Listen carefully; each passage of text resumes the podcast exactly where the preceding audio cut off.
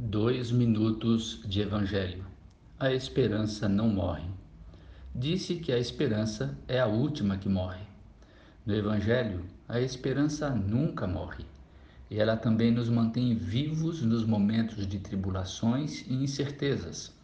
Mas, como Jó, chegam alguns momentos em que clamamos: Que esperança posso ter se já não tenho forças?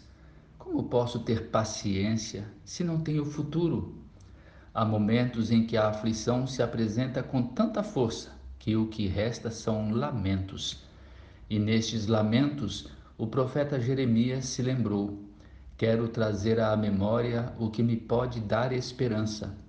As misericórdias do Senhor são a causa de não sermos destruídos. No Evangelho, a esperança é Cristo, a esperança da eterna salvação a esperança de que nossas dores aqui são passageiras e que nos esperam o novo céu e a nova terra, onde habita a justiça e onde não há lágrimas. A esperança é um tema constante no Evangelho, nos apontando o caminho que permitirá ficarmos firmes em meio a toda e qualquer tribulação.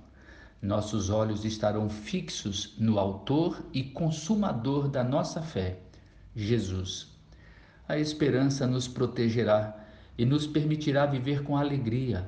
Assim, somos convidados a nos apegarmos à confissão da nossa esperança, sabendo que aquele que fez a promessa é fiel. O mesmo Jó, cheio de temores e sem forças, deu seu grito de esperança. Eu sei que meu redentor vive e que por fim se levantará sobre a terra. Eu o verei com meus próprios olhos eu mesmo e não outro. Que o Deus da esperança os encha de toda alegria e paz por sua confiança nele, para que vocês transbordem de esperança pelo poder do Espírito Santo. Eu sou Adailton César, apenas um discípulo de Jesus.